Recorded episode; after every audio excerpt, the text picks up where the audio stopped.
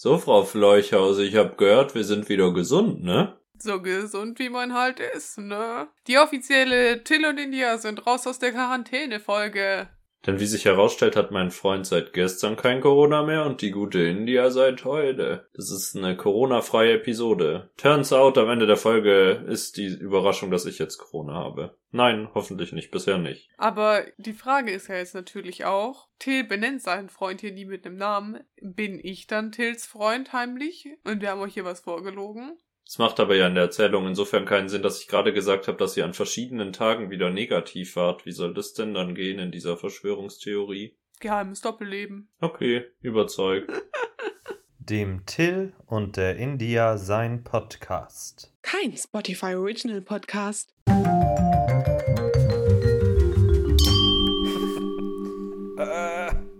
Hallo, meine kleinen Turteltauben. Ich hoffe, es geht euch gut. Hier am Mikro mit mir ist natürlich der wunderschöne Till und hier ist die wunderbar gesunde India mit dem Till und der India sein Podcast, euer Lieblingsaudioerzeugnis unter Fairtrade-Standards hergestellt vermutlich. Wir hoffen, ihr hattet eine wunderschöne Woche. Genauso wunderschön wie ich in der Quarantäne und du in der Quarantäne. Also ich fand, also nur um jetzt nochmal so ein kurzes Recap zu machen und danach von, sich von dem Corona-Thema möglichst weit zu distanzieren, um da jetzt nicht die gesamte Folge drüber zu sprechen. Das war, also, also ich muss ganz ehrlich sagen, ich war ja die ganze Zeit schon so jemand, der eigentlich keine Angst so vor Corona per se hatte, aber schon so ein bisschen Respekt davor hatte, so in Quarantäne und Isolation zu müssen. Dadurch, dass ich jetzt nicht mit äh, einem Freund oder so zusammen wohne, war ich jetzt halt auch relativ viel allein, also eigentlich nur alleine diese Woche und das war schon nicht, äh, nicht jetzt, dass es super hart war oder so, aber manchmal war ich schon so, hm, ich wünschte, ich wäre jetzt unter Menschen so. Das war schon krass, was das ausmacht eigentlich so. Das kann ich sehr gut nachvollziehen. Ich hatte mir auch vorgestellt, jetzt wo die Quarantäne endet, mein Freund ist jetzt nach drei Wochen circa gegangen, was wirklich eine Frechheit ist, wie lange wir hier saßen. Er hatte nicht so lange Quarantäne, äh, er hatte nicht so lange Corona, keine Sorgen. Whatever, auf jeden Fall ist er gegangen und ich dachte mir, jetzt fängt das High Life an und ich treffe mich jeden Tag mit 25 verschiedenen Menschen. Turns out, wenige Leute haben Zeit. Oh. Außer die gute India, um mit mir Podcast aufzunehmen und das ist sowieso das schönste Sozialkontakt, den man sich wünschen kann. Ja, das da würde ich einfach mal d'accord sein. Unsere Podcast-Zeit ist doch heilig. Also, um es jetzt nochmal so zu wiederholen, jetzt habe ich keine gute Geschichte, aber ich muss jetzt, ich erzähle nochmal was zu, zu meinem Quarantäne-Ding. Ich habe vorhin meinen negativen Test hochgeladen und habe dann online gelesen, dass man dann seinen positiven Test aus der App löschen soll, damit nicht mehr Leute gewarnt werden, wenn man dann nach draußen geht. Und ich lösche den Test und ich hatte für eine Minute eine grüne Corona-Warn-App und dann kriege ich die Warnung, dass ich eine Risikobegegnung ha hatte, drei Tage bevor ich meinen positiven Test hatte. Schön. Das kam zum richtigen Zeitpunkt, wir waren alle sehr erfreut, aber naja. Vielleicht war es die. Also es war sehr wahrscheinlich. Also so das Datum und so die Inkubationszeit von dem allem, glaube ich, ist es, es alleint alles sehr gut mit diesem Tag. Also es macht Sinn, dass es die war. Ist irgendwie ein bisschen unbefriedigend, gell, nicht zu wissen, was was ist. Ja, irgendwie schon. Also ich finde, wenn man sich auf einer Party ansteckt und dann sagen kann, ja, es war Derek, ist irgendwie more satisfying. Also ich weiß nicht, also natürlich ist es auch nicht toll, sich da angesteckt zu haben, aber dann kann man zumindest so einen Sündenbock in seinem Leben verantwortlich machen. Wie furchtbar das auch klingt eigentlich. Und den dann aus dem Leben streichen, direkt im Anschluss. Nee, also dafür kann man ja auch nichts und so, aber halt trotzdem irgendwie more satisfying, wenn man so die Origin-Story kennt. Anstatt irgend so ein anonymes Etwas. Wir sind gestern auf die spontane Idee gekommen, nachdem der Test negativ war und wir irgendwie uns wieder in der Zivilisation zurechtfinden mussten, spontan ins Kino zu gehen, einfach mal um direkt ordentlich auf die Kacke zu hauen. und haben uns den schlechtesten Film des Jahrtausends angeschaut. Ich will nicht übertreiben an dieser Stelle, aber. Oh, der muss ja wirklich schlecht gewesen sein. Ja, wir haben Moonfall gesehen von Roland Emmerich, ein Katastrophenfilm, bei dem der Mond seine Umlaufbahn verlässt und droht auf die Erde zu fallen. Und ich kann hier klipp und klar sagen, ich habe sehr viele Filme gesehen in meinem Leben und würde sowohl dir als auch mir gewisses Filmwissen nachsagen, nach dem, was wir hier studiert haben. Und es war das schlechteste Drehbuch, was ich in meinem Leben gehört habe. Ohne Zweifel. Wirklich 98% aller Sätze, die gesagt wurden, waren aus der Hölle. Nichts hatte Bedeutung, alle Leute waren mir egal, sie haben nur Bullshit geredet und der Film sah auch noch schlecht aus. Ich finde, das Einzige, was ihn hätte rechtfertigen können, wäre, wenn es gut aussieht. Aber es sah so aus, hallo, wir hatten nicht so viel Geld und haben alles im Studio gedreht. Schönen Tag noch. Ich finde, das ist auch schon ein Statement von dir, nachdem wir uns ja jetzt schon länger als ein Jahr einfach nur mit schlechten Filmen beschäftigen. Also wir haben jetzt auch schon wirklich viel Scheiß gesehen. Ja, aber also ich bin auch ins Kino gegangen mit der Erwartung, das wird schlecht. Ach so, okay, du wusstest schon, dass er schlecht, äh, schlecht sein soll. Es ist Roland Emmerich. Er macht nur schlechte Filme, aber mein Freund liebt das Weltall und wir sind beide da reingegangen in dem Wissen, das wird vielleicht jetzt nicht die Kinoerfahrung unseres Lebens und das war es dann halt auch nicht, ne? Aber es war, es war so, dass es witzig war. Was aber für mich problematisch ist, ich finde Trash kann ja auch gut sein in seinem Genre als Trash, Mhm. aber dann muss sich dieser Film bewusst sein, dass er Trash ist und muss den ganzen Weg gehen und es durchziehen Mhm. und sich nicht ernst nehmen. Und das ist das Problem an diesem Film und an allen Filmen von Roland Emmerich, die ich gesehen habe, dass er denkt, das ist Kunst und das ist wichtig, was er macht und das macht alles schlimm. Ja, ich finde auch, ich finde auch, das ist auch, merkt man ja auch in, in unseren vom Winde verschmäht Filmen, dass, also du kannst zwar einen schlechten Film machen, aber wenn du einen, Film machst und du denkst, er ist gut und du gehst nicht darauf ein, dass es eigentlich wirklich keinen Inhalt hat, was du da produzierst, dann wird's halt wirklich noch um einiges schlechter, als wenn der Film von Anfang an so von sich weggibt. Irgendwie so. Ich finde so viele Komödien und so, klar sind die schlecht, aber in manchen Fällen, finde ich, ist denen ja auch bewusst, dass das ein scheiß Film ist. Also halt nicht bewusst, aber halt so, weiß nicht, die gehen wenigstens die ganze Meile und hauen auf die Scheiße. Also es ist trotzdem Rotz, aber dann ist wenigstens kein Rotz, der sich für was Besseres hält. Ja, das ist mir vor allem auch aufgefallen. Ich habe eine Filmbewertungs-App, Letterboxd, falls mir jemand folgen will, folgt mir gerne. Ich weiß meinen Namen nicht, deswegen wird es ein Abenteuerspiel, mich zu finden. Aber unabhängig davon ist mir aufgefallen, ich habe Moonfall gestern schlechter bewertet, als ich Sind wir endlich fertig für den Podcast letzte Woche bewertet habe. Und dann habe ich gedacht, hui, das sagt aber viel über diesen Kinofilm aus, dass das der Outcome war. Weil diese Trash-Komödien, ich meine, du bist ja dann wahrscheinlich am Set und denkst dir, okay, das, was wir hier machen, ist, was es ist und das ist kein Film, der eine Oscar-Nominierung kriegen wird. Und dann kannst du da mitgehen. Aber ich frage mich, haben die SchauspielerInnen bei Moonfall vor ihrem Greenscreen gedacht, das ist es. Das ist, was ich machen will. Deswegen bin ich, habe ich diesen Berufsweg eingeschlagen. Oder ob die sich denken, ach du dickes Ei, für Geld mache ich alles, komm. Besser als das Dschungelcamp. Ja. Ich habe heute nur einen Beitrag gesehen, dass äh, mit so einem Interview, also irgendwie bin ich auf TikTok in der Nische gelandet von ähm, Tom Holland Interviews, wo er erzählt hat, dass äh,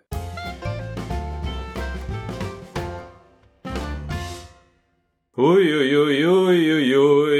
Ich hab das gepiepst, was du da gerade gesagt hast. Das machen wir nicht. Naja, aber auf jeden Fall in der einen Szene gucken alle sehr ernst, aber er lacht, weil ihm gesagt wurde, sie sind gerade auf einer Hochzeit. Und es ist aber keine Hochzeit. Und ich weiß nicht, ob man es im finalen Film sieht, aber es gibt sehr viele Behind-the-Scenes-Bilder, wo er lacht und er war so, ja, haha, ich dachte, das ist eine Hochzeit. Deswegen, das ist jetzt nur gerade eine Tangente, weil vielleicht läuft es auch so ein bisschen wie bei Marvel ab und die Schauspieler wissen halt nur so 50% der Handlung. Ich glaube aber, das ist ein Spezialproblem von Tom Holland nochmal, weil er so schlecht daran ist, nicht im Vorfeld einfach Sachen zu leaken und Sachen zu verraten. Der kriegt auch niemals die Drehbücher für einen Film. Der kriegt immer so ungefähr einen Tag vor dem Dreh eine Szene, damit er nichts sagen kann, weil er so viel schlimme Sachen in Interviews gesagt hat. Also ich glaube, das ist ein Sonderfall. Aber ja, Roland Emmerich hat, da ist jetzt auch noch eine Connection zu Marvel, hat erst in einem Interview gesagt, dass durch das ganze Marvel-Universum und so riesige Blockbuster-Reihen die Kinokunst nach und nach ausgerottet wird. Und ich dachte mir, hm, Roland, sind wir auf dem Punkt, dass du dich als Kinokunst bezeichnen würdest? Dann denkst du aber noch mal nach. Mhm. Roland. Der kommt aus Baden-Württemberg eben übrigens. War Roland Emmerich auf der Filmakademie? Ist eine gute Frage. Ich weiß nicht. Ich kenne ihn nicht so gut. Ich habe mich nicht wirklich mit ihm auseinandergesetzt, weil ich ihn irgendwie schlimm finde in dem, was er tut. Ich finde so Katastrophenfilme gehen so einmal alle fünf bis zehn Jahre und dann will ich auch wieder nichts sehen. Ich finde, die gehen einmal im Jahr 2012 und dann reicht auch. 2012 ist auch von ihm und da war ich ganz, als Kind wollte ich den ganz dringend sehen. Das war eine Relevanz für mich und ich war zu jung, weil der hatte FSK 12 und ich weiß nicht, wann er rauskam, aber ich war nicht 12 und da dachte ich, wenn ich 12 bin, dann ist 2012 der erste Film, den ich schaue und dann.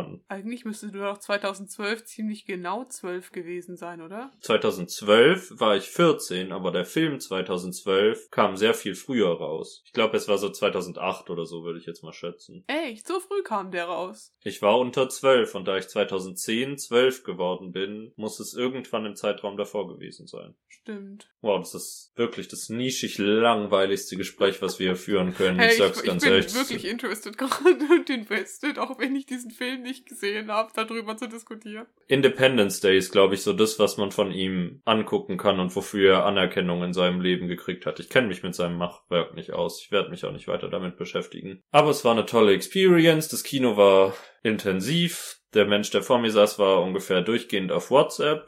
Das habe ich gehasst. Insgesamt eine überraschende Sache, aber es war schön mal rauszukommen. Dafür hat sich's rentiert und ich weiß nicht warum, weil irgendwie war das ewig nicht so, aber dieser Eintritt fürs Kino hat 6,50 Euro gekostet, wo ich mich nicht beschweren will. Einfach ein guter Tag. Das ist die Geschichte von meinem gestrigen Abend. Ja. Wir haben gestern noch so Zeug ausgetauscht. Ich habe mir zu Weihnachten habe ich mir letztens noch ein CD-Laufwerk gekauft, also so ein USB-CD-Laufwerk, weil ich habe keins und ich besitze einfach sehr viele CDs. Sprechen wir über CDs oder über CD-ROMs mit Computerspielen? Also CD-ROMs. Also jetzt nicht Musik-CDs. Ich meine Okay. einfach nur CD allgemein als Datenträger. Also jetzt nicht spezifisch Musik auf CD. Und ich habe eine äh, CD gefunden, die ist wahrscheinlich auch aus dem Jahr 2008. Ich weiß nicht, damals hat mein Papa noch woanders gewohnt und wir waren am Wochenende bei meinem Papa und mit der damaligen Ex-Freundin von ihm, die hatte irgendeine Bekannte da, die für die Uni so eine Werbung drehen musste. Irgendwie für eine Vorlesung, wenn ich mich jetzt noch korrekt an die Geschichte erinnere. Die Details sind ein bisschen schwammig. Aber es ist eine Chibo-Werbung mit mir und der damaligen Tochter von der Ex-Freundin von ihm. Also damals war es seine Freundin und auch ihre Tochter, weil du sagst, die damalige Tochter von seiner Ex-Freundin. Das, das klingt, als wären viele Menschen aus verschiedensten Gründen aus dem Leben gegangen. Nee, äh, nee, keine Ahnung. Ich habe in den letzten Jahren irgendwann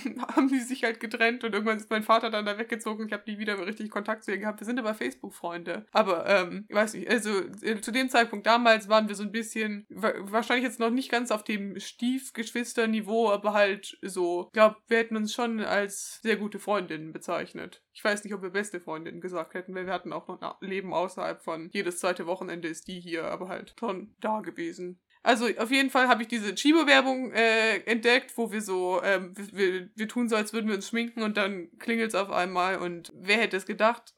mein Bruder steht vor der Tür und hat so eine Ringstatue dabei, die er der anderen geschenkt hat und so und das war die gesamte Werbung. Die ganze Werbung war eigentlich nicht interesting, aber ich habe das halt gefunden und bin jetzt gerade auf so einem alte Bilder und Videos Anschaukurs, weil ich jetzt mit meinem neuen CD-Laufwerk eigentlich diese ganzen Sachen anschauen kann und es ist super interesting, diese Sachen zu sehen. Ich glaube, ich habe auch noch mal Fotos von, von uns beiden gefunden und das ist einfach so eine Person. Dadurch, dass mein Vater mit, mit ihrer Mutter zusammen war, waren wir schon nicht schlecht befreundet und dann faden Leute aber halt auch einfach so aus deinem Leben raus, obwohl du halt irgendwie mal so, als Kind dachte ich irgendwie noch so, die wird so super lang mit mir befreundet sein, vor allem, weil unsere Eltern irgendwie so verknüpft sind und so. Aber heute weiß ich einfach nicht mehr, wo sie jetzt irgendwie, was sie macht oder so, außer dass wir auf Facebook befreundet sind. Viele spannende, offene Enden in deinem Leben an der Stelle.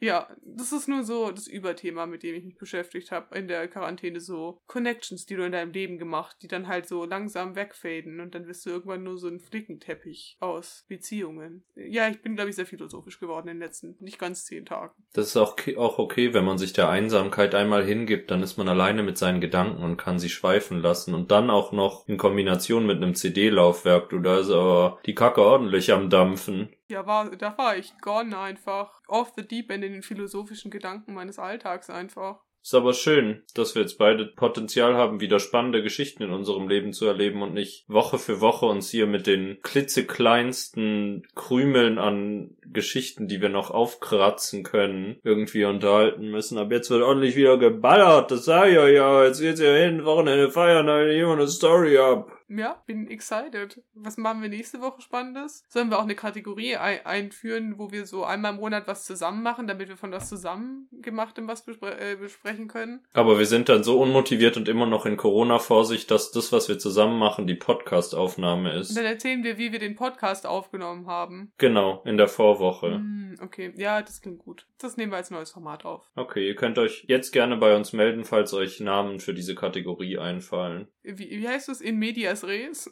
Lateinischer Titel fehlt auch noch und passt gut zu deiner philosophischen Grundstimmung. Ja, genau, das wollte ich damit aufgreifen. Hast du noch irgendeine tolle Geschichte? Du hast, mir ist im Schnitt aufgefallen, du hast die letzten zwei Wochen über Pools gesprochen. Zunächst über die Atomkraftwerkpools mit Roboterdelfinen und letzte Woche dann über Dagobert Duck und seinen Geldpool. Deswegen wollte ich jetzt einfach die offene Frage in die Runde werfen. Willst du diese Woche von einem weiteren Pool erzählen, von dem du träumst? Mm, nee, ich glaube, wir haben das Thema schon abgearbeitet, weil ich ja dann von dem Pool der Selbstisolation er erzählt habe. Hast du dich also beim Selbstisolieren so gefühlt, als würdest du ertrinken? Ja, das trifft den ähm, Köpfer ins Wasser. Und hast dich dann mit deinem CD-Laufwerk als Auftrieb wieder aus den Fluten hochgekämpft? Ja, aber die Wellen, die, der Wellengang, der war stark und äh, Ebbe und Flut und Ach, war es ein Pool mit einem Wellengang und Ebbe und Flut sogar? ja, ja, ja, ja. Das hing dann wahrscheinlich damit zusammen, dass der Mond seine Umlaufbahn verlassen hat, dass Ebbe und Flut da so verschoben Ja, waren. genau. Du, ich musste das gar nicht erzählen. Till, du verstehst mich ja auch schon so, so seelenverwandt, wie wir ja mittlerweile sind, ne? Wir zwei alte Hasen. Ja, und ich habe mich auch einfach jetzt drei Wochen lang sehr intensiv mit Pools auseinandergesetzt. ich weiß doch, wie der Hase läuft in dir. Ich weiß doch, wie der Delfin schwimmt. Ja, genau. Genau, da wird ja der Tintenfisch in der Pfanne verrückt. Okay. Ich wollte nur noch, also nur, wenn ich das Thema jetzt gerade loswerden muss, sorry, dass das gerade alles in mir verankert. Ich weiß nicht, wie es dir ging, aber dir ging es wahrscheinlich nicht so, weil du hattest nicht selber Corona, du kannst es gar nicht nachempfinden, aber du kannst ja deinen Freund fragen. Und das liegt einfach nur an meiner ähm, paranoiden Persönlichkeit. Ich habe während der letzten Woche, glaube drei oder viermal bin ich nachts aufgewacht, weil ich geträumt hatte, dass ich einfach draußen war und dann Leuten erzählt habe, dass ich ja positiv getestet wurde und die waren so, hey, warum bist du denn gerade hier draußen? Du darfst doch gar nicht. Und ich so, oh, scheiße. Und dann war ich immer so, oh, wie komme ich denn jetzt wieder nach Hause? Und es hat mir so einen Stress gegeben, dass ich jetzt gerade gegen die Regeln verstoßen hatte. Ich glaube eigentlich, was hier rauskommt, ich bin riesiger Regelscheißer. Und du erzählst es jetzt so verpackt, aber eigentlich bist du einfach sehr oft rausgegangen und wurdest erwischt. Genau, ich bin eigentlich gerade in U-Haft. Also ich war in Selbstisolation und jetzt bin ich in U-Haft, weil ich halt so oft gegen die Quarantäne verstoßen habe. Und hast bei deiner Festnahme gefragt, ob du dein Mikro mitnehmen kannst. Ja, die waren so, ja klar, komm, Digi, nimm mit. Wir lieben Tim Till und der India, sein Podcast, haben die Polizisten zu mir gesagt. Aber das ist dann jetzt ja blöd, wenn du das hier so zugibst, dass das so ist. Wobei, dann musst du vielleicht bei deinem Traumalibi bleiben, dass das gar nicht passiert ist, sondern du gedacht hast, du schläfst. Naja, die haben mich ja sowieso schon erwischt, dass will ich da jetzt noch lügen. Naja, aber die Beweislage könnte sich ja vielleicht verändern, wenn unser Podcast vor Gericht als Indiz zugelassen wird. Ja, wahrscheinlich, ne? Und damit es dann auch zugelassen wird, muss irgendeine Person aus der Ju Justizanstalt äh, alle Folgen durchhören, damit da nicht irgendwelche gefährlichen Sachen drin sind, die dann irgendwie den Prozess gefährden. Naja, wir wissen alle, wer den Prozess gegen mich führt, oder? Wer ist es denn? Äh, naja, the one and only Richterin Barbara Salesch. Ah, ja. Und dein Verteidiger ist Alexander Holt. Gibt es ein Universums-Crossover, wo Barbara Salisch und Alexander Holt aufeinandertreffen? Das würde ich wirklich sehr gerne sehen. Ich würde es wirklich doll sehr gerne sehen. Ist, ist Alexander Holt eigentlich tatsächlich Strafverteidiger? Heißt die Sendung. Nee, der ist auch Richter, oder eigentlich? Ja, ja, ich wollte nur irgendeine Position. Es können ja nicht zwei RichterInnen sein. Ich glaube, der würde es auch hinkriegen. Der war auch tatsächlich Richter, ne? Ich weiß nicht, ob wir das hier schon besprochen haben. Der hat seine Karriere als oberster Richter an irgendeinem Landesgericht aufgegeben, um zu Sat 1, Kabel 1, ich weiß es nicht mehr, zu wechseln. Die Frage ist ja natürlich auch, wie viele echte Ärzte arbeiten bei Klinik am Südring? Ich glaube, da ist die Zahl dann schon geringer. Ich glaube, wenn du einmal ein Ärztinnengehalt gekriegt hast, dann ist auch gut. Dann gehst du nicht mehr zu Sat 1. Wo läuft Klinik am Südring? Das ist nach meiner Zeit, als ich einen Fernseherzugang hatte, passiert. Ich kenne diese Sendung nicht, außer von YouTube-Kurzclips, die ich nicht anschaue. Ja, du musst es ja jetzt auch nicht zugeben oder so, aber ist ja schon spannend immer, oder? Hast du die letzte Folge gesehen? Staffelfinale? Ja, und weißt du, in welche Kategorie ich die letzte Folge einordnen würde? Mhm. Kitsch und Quatsch. Kitsch und Quatsch. Findest du das als Namen wirklich geeignet? Ich find's irgendwie blöd. Naja, aber ich meine, es geht doch um kitschige Geschichten und die sind halt ein bisschen witzig, weißt du? Da sind wir wieder, Leute. Boris ist back. Sind inzwischen in Episode 4 angekommen. Wir sind jetzt schon bis zu den Knöcheln im, in der Handlung, in dem Pool der Handlung drin. Wir müssen einfach jetzt für immer in diesem Podcast diese Pool-Metaphern durchziehen. Knietief warten wir gerade hier durch. Und Boris droht schon an Problemen zu ertrinken und kann sich kaum noch aus dem Strudel an überschlagenen Ereignissen retten. Uh. Ich gebe euch kurz das kurze Recap von letzter Woche. Dir wurde gerade vorgeworfen, dass du für deinen Schwarm schwärmst, von deinem Schwarm. Wie unangenehm. Wie wirst du mit dem gesamten Schlamassel fertig? Starten wir doch mal direkt rein in die neueste Folge von unseren RegelberecherInnen. Episode 4. Candy's Date. Das stimmt, wir erinnern uns. Candy hat am Ende angedeutet, dass sie ein Date hat und es ist ein Blind Date und wir wissen noch nicht, wer es ist. Und es geht direkt los mit Easton. Du bist in mich verknallt. Bitte? Du hast mich verstanden. Da irrst du dich gewaltig. Ich bin nicht in dich verknallt. Ich habe die Zeichen gesehen. Du brauchst es nicht zu leugnen. Ich weiß, dass du mich willst, aber von welchen Zeichen sprichst du? Du hast deinen Freunden gesagt, dass ich heiß bin. Du hast mein Date mit Ava ausspioniert und jetzt schleichst du in meinem Büro herum. du bist wirklich attraktiv, Boris, aber wir können das nicht tun. Du findest mich attraktiv? Und was genau können wir nicht tun? Oh je, India, ich sehe schon, hier geht's jetzt bald los im Oval Office. Ist so. Natürlich tue ich das und du weißt, wovon ich spreche. Oh, Easton. Was soll das heißen? Warum beruhigst du dich nicht mal? Ich bin wegen Candy hier und nicht wegen dir. Was? Candys Vater arbeitet hier. Wir sind hier, weil sie Geld braucht, um shoppen zu gehen. Oh. Jetzt kommst du dir blöd vor. Hm? Wir sehen uns zu Hause. Okay, warum geht er jetzt aus dieser Situation raus? Es war gerade ein bisschen anzüglich und romantisch und jetzt geht er und zickt ihn an. Awkward. Candy wartet schon ganz ungeduldig auf Boris und er kommt zu ihr zurück. Wo warst du? Ich hab doch gesagt, ich bin gleich wieder da. Ich habe einen süßen Hund gesehen und musste ihn streicheln. Ernsthaft? Wie alt bist du? Fünf? Was? Ich mag Tiere, verklag mich doch. Apropos. Sie verdreht die Augen. Komm, lass uns shoppen gehen. Goodbye. Und wir sehen Candy und Boris jetzt tatsächlich mal in einem Shoppinggeschäft mit hässlichen Produkten. Ich kann es kaum erwarten, heute Abend mein neues Kleid anzuziehen. Ich wette, er würde es lieben. Ich bin so aufgeregt wegen diesem Blind Date. Jetzt gibt es noch einen Ort, an den wir gehen müssen. Imbissstand? Nein, Dummerchen. Wir kaufen Unterwäsche. Ich liebe, wie flirty sie ihn anschaut. Vor allem, die will's wissen, ne? Die prostituiert sich doch eigentlich in ihrer Freizeit. Naja, Boris ist jetzt in Unterwäsche in seinem Zimmer zu Hause angekommen, also das Unterwäsche-Shoppen ist wohl durch. Und das ist die Unterwäsche, die er gekauft hat. Hat er auch Unterwäsche gekauft? Ja, egal. Auf jeden Fall ist Easton jetzt in sein Zimmer geplatzt. Wow, du hast gelernt, wie man anklopft. Wahnsinn. Ich habe Pizza mitgebracht. Willst du auch was? Äh, natürlich. Wie war das Shopping mit Candy? Wenn es dich so sehr, oh, wenn es dich so sehr interessiert, hättest du mitkommen sollen. Hast du etwas Schönes gekauft? Ja, ich habe ein nettes Shirt gefunden. Kann ich es sehen? Easton wühlt durch unsere Tasche. Ich weiß, es ist schwer, aber widersteh dem Drang und schau nicht hin, wenn ich mich umziehe. Das sah nicht wie ein T-Shirt aus. Das muss dir nicht peinlich sein. Ist es nicht. Ich mag es nur nicht, wenn du meine Unterwäsche anfasst. Hui, wir sind hier wirklich in der Episode der Erotic-Gespräche angekommen. Das ist sehr persönlich, findest du nicht? Du hast recht. Weißt du was? Ich lasse dich meine anfassen.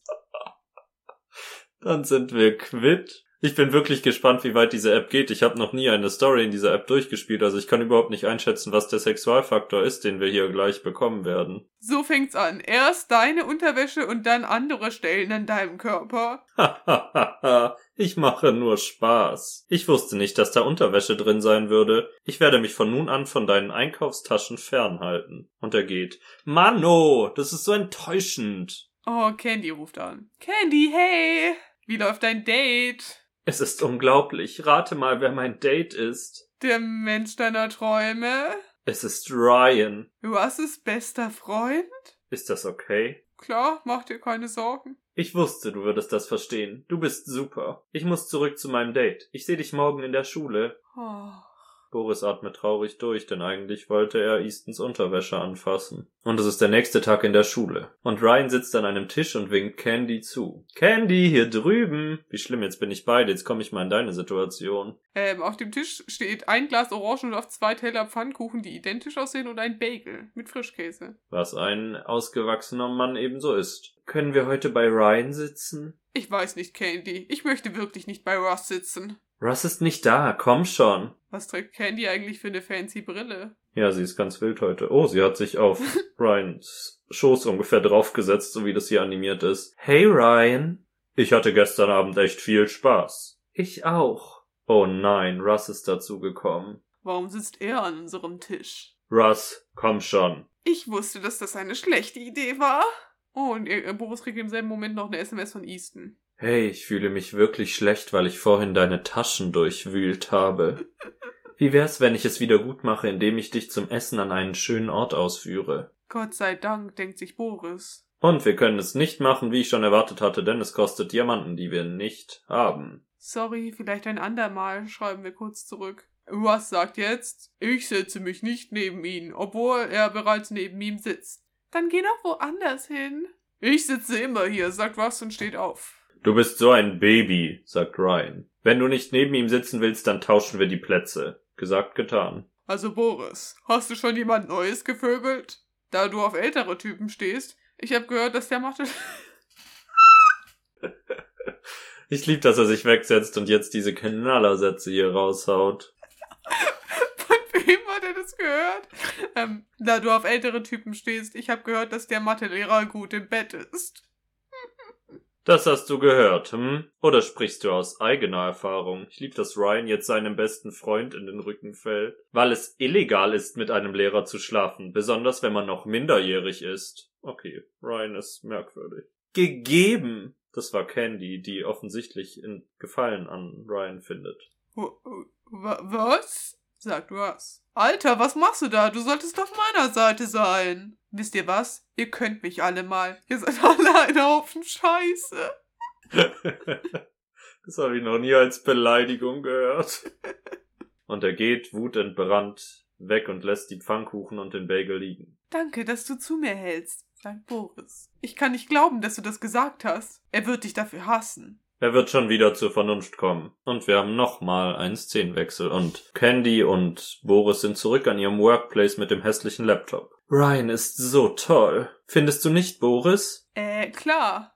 Er ist nett. Ich weiß. Wo ist Mr. Brown? Er ist nie zu spät. Und wie sich herausstellt, kommt Mr. Brown gar nicht rein, sondern Ava, das Date von Easton. Hallo zusammen, entschuldigt die Verspätung. Ich bin Ava und ich werde eine Weile eure Vertretungslehrerin sein. Leider hat sich Mr. Brown gestern das Bein gebrochen. Ich werde für ihn einspringen, bis er wieder auf den Beinen ist. Ist das nicht? Eastons Freundin?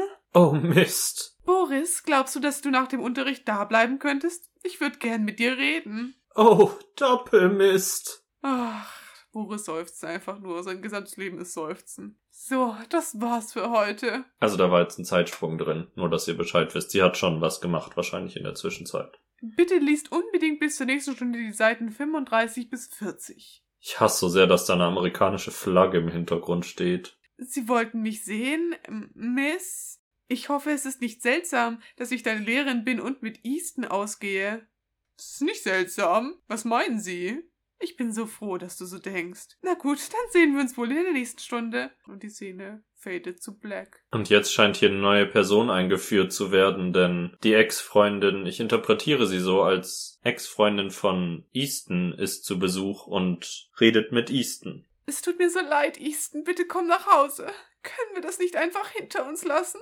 Du hast mit meinem besten Freund geschlafen, Tina. Mit ihm zu schlafen war ein Fehler. Wir waren beide betrunken. Ich dachte, das wärst du. Oh, deshalb hast du seinen Namen geschrien. Das Wichtigste ist, dass ich dich liebe. Es war nur Sex, Easton. Ihm wird nie mein Herz gehören wie dir. Ich gehe erst, wenn du zugibst, dass wir füreinander geschaffen sind. Und dann kommt Boris. Oh, Schatz, du bist zu Hause. Tina guckt sehr verdutzt und Boris sagt, hä? Tina, das ist mein Freund. Es ist wahr, ich bin über dich hinweg und habe meine Sexualität geändert, weil die App merkwürdig programmiert ist. Ich glaube dir nicht, ihr seid auf keinen Fall zusammen. Hilf mir. Easton braucht meine Hilfe, Tina aus seinem Leben fernzuhalten. Ich sollte so tun, als wäre ich sein Partner. Oh Gott, das ist bestimmt eine Goldauswahl, oder? Vielleicht müssen wir irgendwie zu einer Jubiläumsfolge mal Geld investieren. Wir kommen ja nicht vom Fleck. Aber jetzt an dieser Stelle können wir Easton leider nicht helfen. Ich weiß nicht, wovon er redet. Ich bin nicht sein Freund.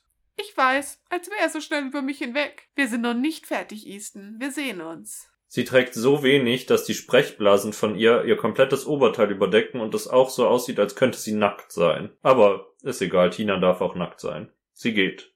Warum hast du mir nicht geholfen? Weil es so viele Juwelen gekostet hat. Sag das einfach.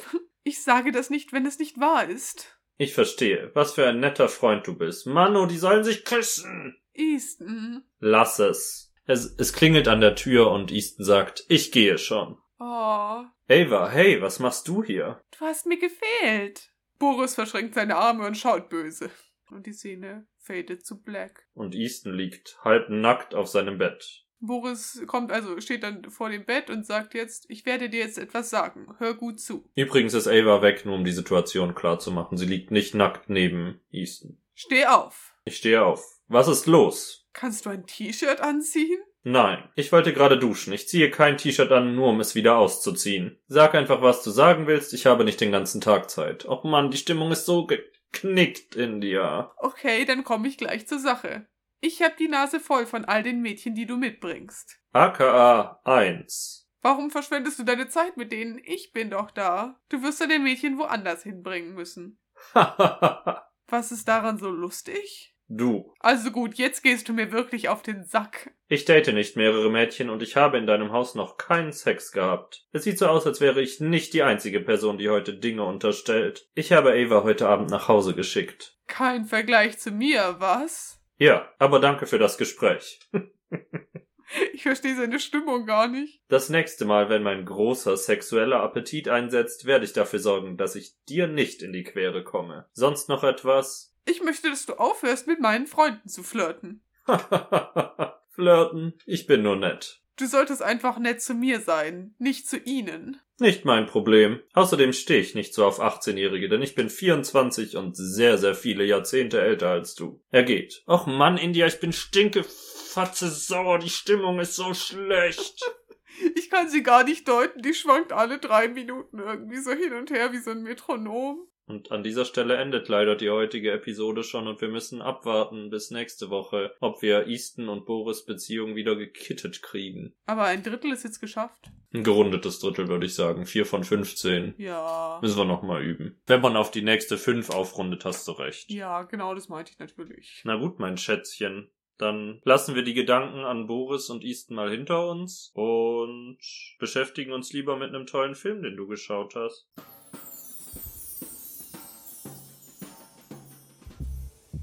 Till und India schauen schlechte Filme und die sind einfach vom Winde verschmäht.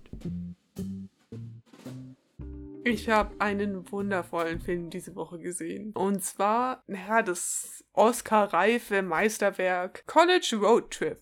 Der Film, also wir haben ja vorhin diskutiert, in welchem Jahr 2012 rausgekommen ist. Der hier, der hier ist tatsächlich im Jahr 2012 rausgekommen. Wir haben Akteure. Ich bin mir nicht sicher, ob Raven Simone schon mal dabei war in unserer Kategorie, aber Martin Lawrence kennen wir ja schon von Big Mamas Haus 2. Deswegen sind viele beliebte Gesichter wieder dabei. Und dieses Mal spielt er, also in Big Mamas Haus spielt er auch essentiellen Polizisten und hier auch. Ich glaube, seine Hauptrolle ist einfach Väter, die Polizisten sind. Das ist seine Rolle in allen Filmen. Aber in diesem Fall spielt er einen Vater und seine Tochter soll auf ein College gehen und er ist dafür, dass sie auf die Northwestern geht, weil die Northwestern Universität ist nur eine halbe Stunde von seinem Haus entfernt. Und so kann er gut auf seine Tochter aufpassen, weil er ein paar patriarchalische Ideale in seinem Kopf hat. Und dass seine Tochter auch noch nicht groß genug ist, um alleine zu sein und so und dass er da aufpassen muss. Das ist, was er so für sich denkt. Aber seine Tochter ist ein bisschen unzufrieden mit der Uniwahl und würde super gerne auf die Georgetown-Universität in Washington DC gehen, glaube ich. Das ist so ihr großer Wunsch. Und dann ähm, hat sie so eine Gerichtsverhandlung, die sie so nachspielen. Und dann redet sie da mit jemandem und der sagt sie, ja, ja, ich kann ihnen helfen, an die Georgetown-Uni zu kommen und da ein Vorstellungsgespräch zu bekommen. Und sie freut sich mega und stellt auch dann fest äh, an dem Wochenende, dass ihre Freundinnen eh in der Richtung unterwegs sind und da einen Roadtrip machen, dass sie da einfach mitfahren könnte. Und man denkt sich schon so, ja, okay, dann ist ja eigentlich der gesamte Handlungsbogen gelaufen. Sie fahren einfach nach Georgetown und das ist es ja dann. Aber ihr Vater kriegt dann davon Wind mit. Oh nein. Oh nein, und da beginnt unser gesamtes Drama. An dem Morgen, dann, wo sie losfahren will, Richtung Georgetown, um pünktlich da zu sein, fährt sie in die Einfahrt und ihr, ihr Vater hat auf den äh, SUV, den er fährt, hinten drauf geschrieben, Georgetown Express, ähm, weil er sie dahin fahren will und das will er ihr damit sagen. Und sie ist so, oh nee, gar keinen Bock auf meinen Vater. Mein Vater ist die übelste Nervsau, was er tatsächlich ist. Der Vater ist die ganze Zeit eine komplette Nervsau. Ist er auch ein kompletter Scheißhaufen, um es mit Russes Worten zu sagen? Ja, also zumindest am Anfang des Films. Also halt, er macht ja natürlich eine Wandlung durch, weil das ist ein sehr generischer Film gefühlt. Also sie fahren dann los und wäre nicht er, hätte er dann nicht ein paar Manöver geplant und dann halten sie zufällig am Northwestern Campus und müssen da dann an der Tour teilnehmen, weil er das so eingefädelt hat und dann hat er da auch noch ein paar Leute versteckt äh, von seinen Kollegen und der eine flirtet mit ähm, Raven Simone einfach so ein bisschen kackendreist. Irgendwann findet sie aber dann halt raus, äh, dass das eigentlich ein Kollege von von seinem Vater, äh, von ihrem Vater ist. Dann zählen sie weiter, aber als sie dann diese Tour mitmachen, sind da zwei super nervige, also ein Vater-Tochter gespannt, was ziemlich nervig ist, die die ganze Zeit so Gesten und Insider-Witze miteinander haben und allgemein sich wirklich nervig verhalten. Wir denken, wir sehen sie nie wieder, doch dann passiert folgendes. Sie kommen in den Stau und sind dann so, okay, wir brauchen irgendwie einen schnelleren Weg und er ist so, ja, ich habe doch hier mein Polizei-Satelliten-Navigerät. Wir nehmen einfach eine Abkürzung und dann fahren sie irgendwann in den Wald und über also es passieren mehrere Dinge im Wald und äh, die Verbindung geht verloren und sie sind so, ja, wir müssen ja nur in die Richtung. Und dann fällt irgendwann mal das Auto aus Versehen eine Böschung runter. Das ist ein bisschen blöd. Das ist ja eine verrückte Plotentwicklung. Sie hören dann aber Geräusche im Kofferraum und dann stellt sich raus, dass der kleine Bruder auch dabei ist, weil er hatte eine Nachricht an den Verteidigungsminister in Washington DC, die er ihm geben wollte, weil der Bruder so ein bisschen so einen hochbegabten Nerd spielt. Und was er natürlich auch dabei hat, ist das allseits beliebte Familienhaustier, ein kleines Schwein. Der Vater hasst das Schwein ein bisschen, aber naja. Sie müssen sich dann halt irgendwie aufmachen und schaffen es irgendwie in den nächsten Ort, in ein Hotel, aber in dem Hotel darf man keine Haustiere dabei haben. Und dann ähm, verpacken sie das äh, Schwein in so ein großes Tuch und tun so, als wäre das Schwein Baby. Sie gehen dann aber irgendwann abends und dann ist das Schwein allein im Zimmer und jemand kommt in das Zimmer rein. Das Schwein flüchtet irgendwie auf einmal und äh, in dem Hotelhof ist eine Hochzeit und es folgt so eine große Slapstick-Sequenz, wie das Schwein die gesamte Hochzeit äh, zerstört, weil halt alle dem Schwein hinterherrennen, weißt du so. Kannst dir vorstellen, weißt du, das Schwein rennt so den Tisch entlang und alle versuchen so das Schwein zu greifen und der ganze Kuchen so kaputt und alles ist ganz sauer. Der ganze Film ist eigentlich so eine Aneinanderreihungen von solchen Slapstick-Sequenzen wieder mal. Wir kennen dieses Genre halt eigentlich mittlerweile schon zur Genüge. Ähm, braucht gar nicht alles erzählen. Irgendwann mal landen sie dann in einem Reisebus mit lauter ähm, asiatischen Touristen und da singen sie eine große Musiknummer, also so ein Song, den sie in ihrer Kindheit immer gesungen haben zusammen. Dann schaffen sie es sich wieder so ein bisschen zu vertragen und nähern sich an und sind so, ja, ich weiß, ich bin so streng mit dir, aber du bist doch mein kleines Mädchen. Und sie ist so, ja, aber ich bin doch jetzt schon groß und du musst mir doch vertrauen, bla, und du denkst, das war's jetzt. Sie sind dann zumindest am Schluss bei der Oma und wollen da eine Nacht übernachten und dann weiter Richtung Georgetown, um das pünktlich das Interview zu schaffen. In der Nacht ähm, kommen auch ihre Freundinnen da an. Ich glaube, es ist in Philadelphia in Pittsburgh, keine Ahnung, irgendeine Stadt halt, kurz vor Georgetown. Die Freunde sind dann halt auch da und äh, die gehen dann zusammen, glaube ich, auf eine Party oder verbringen zumindest den Abend miteinander. Martin Lawrence stellt ihnen halt allen nach, landet aber dann am nächsten Morgen in dem Verbindungshaus von einer amerikanischen Verbindung und es ist ein bisschen awkward und dann wird er verprügelt von der Bewohnerin, weil sie denken, er ist einfach nur ein perverser Einbrecher und landet halt im Gefängnis und dann kommt Raven Simone ins Gefängnis und er denkt, sie kommt, um ihn zu befreien und er ist so, hey, das war ein Missverständnis, bla bla. Und sie war so, hey, nein, Dad, du kannst mir weiterhin nicht vertrauen.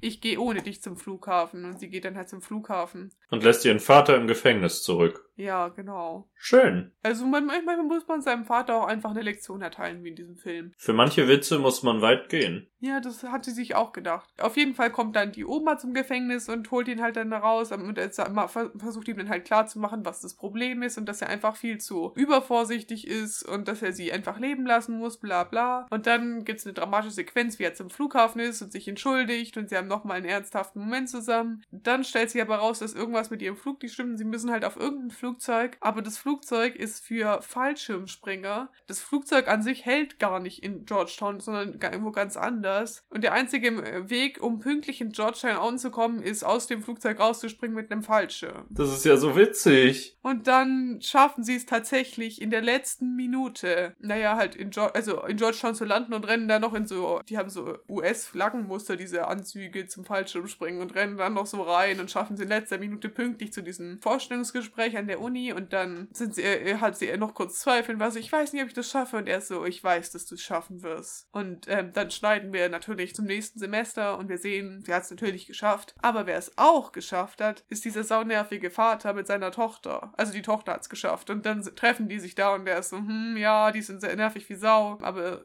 die sind jetzt anscheinend äh, in einem Zimmer, die nervige Tochter und Raven Simone und alle sind so, haha. Und dann sind die Familien für auf alle Zeit einfach befreundet. Wer auch an Thanksgiving sind sie dann da und dann endet der Film. Dann bringt Raven Simone, glaube ich, auch noch einen Freund mit und der ist auch nochmal so, ah, sie hat einen Freund, ah. Das hasse ich immer ganz doll an so amerikanischen Feel-Good-Komödien, wenn am Ende so ein Zusammenschnitt von 25 zukünftigen Ereignissen gezeigt wird, um zu zeigen, wie es den einzelnen Leuten weiter ergangen ist. Es war halt eine Komödie an sich, war okay. Also es, der Humor war jetzt halt auch nicht mal so schlimm, das war halt eine Komödie für Kinder.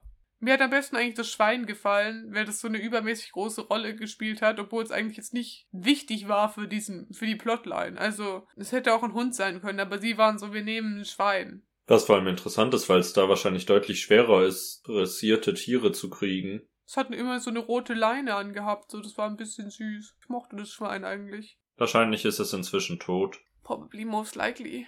Äh, obwohl in dem Film war es relativ klein. Schweine werden ja relativ groß. Ich glaube, das war noch ein Baby. Naja, aber realistically, wenn der Film 2012 rauskam, wurde er 2011 gedreht. Das ist elf Jahre her. Ich weiß nicht, was für Lebenserwartungen Schweine haben, aber... Also ein Schwein hat eine durchschnittliche Lebenserwartung von 15 bis 20 Jahre. Na gut, in der Annahme, dass es wahrscheinlich schon älter als null war, geht's vielleicht gerade auf die letzten Meter zu. Hm, es ist gerade im Altenheim, im- in der idealen Welt. In einer nicht idealen Welt ist es schon durch den Verdauungstrakt gegangen. Werden trainierte Schweine geschlachtet und gegessen? Das kann ich dir nicht sagen, ne? Da sind viele Fragen, die ich gerne beantwortet hätte, aber gleichzeitig auch nicht. Weil es ist ein Minischwein und ich will nicht, dass es gegessen wurde. Also, wem dieser Film gefällt, dem kann ich zwei weitere, nee, drei weitere Filme ähm, empfehlen. Und zwar empfiehlt Rotten Tomatoes hier Hannah Montana, der Film. Hatten wir auch schon besprochen. Elvin und die Chipmunks, die Squeakwell. Der zweite Teil, wir haben glaube ich drei und vier besprochen, also den könnt ihr euch reinballern. Oder ein Film namens Hotel für Hunde. Alles Klassiker. Hotel für Hunde ist bestimmt auch noch auf der Liste. Wir haben ja noch ein paar Plätzchen vor uns. Und damit meine ich leider nicht Kekse.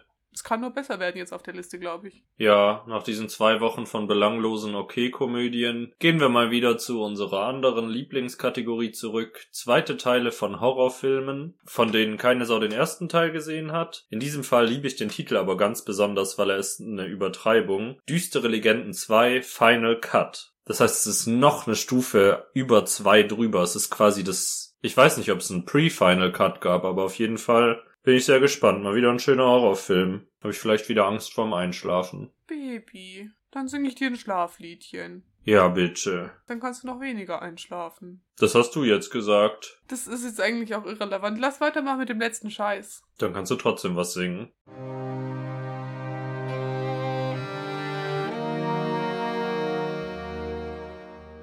Jetzt folgt der letzte Scheiß.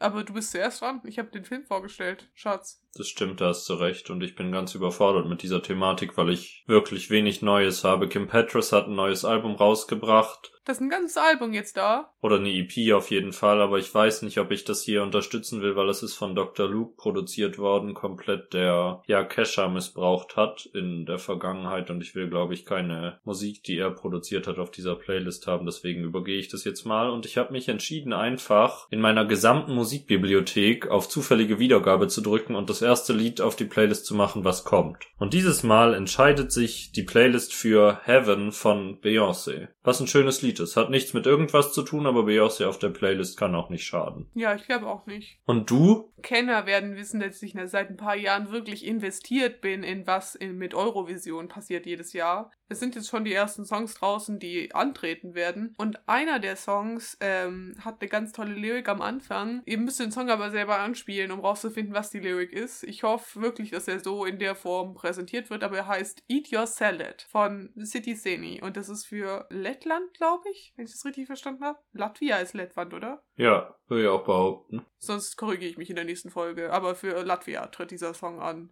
An sich geht es in dem Song um gesunde Ernährung, glaube ich, und um Bio und Nachhaltigkeit, glaube ich sogar. Das mag ich sehr als Thematik für ein Lied. Keiner der vorgestellten Songs für Deutschland wird so gut sein wie dieser Song. Weil Deutschland sich einfach konstant immer viel zu ernst nimmt für diesen diesen Wettbewerb. Das ist ganz, also die ganzen Songs an sich, die ich jetzt gesehen habe für Deutschland, waren so, an sich sind es okay Songs, aber es ist halt nicht Eurovision, ne? Also ich würde da schon gerne in der Jury einfach sitzen und sagen, hey Leute, so nicht, ne? So nicht. Damit schließt sich ein bisschen der Kreis zu Roland Emmerich, bei dem ich gerne in der Jury sitzen würde und sagen, Roland, so nicht, so nicht. Ich glaube, das war unser Wort der Woche. Und wir schauen dann, was nächste Woche so ansteht. Bis nächste Woche. Tschüss.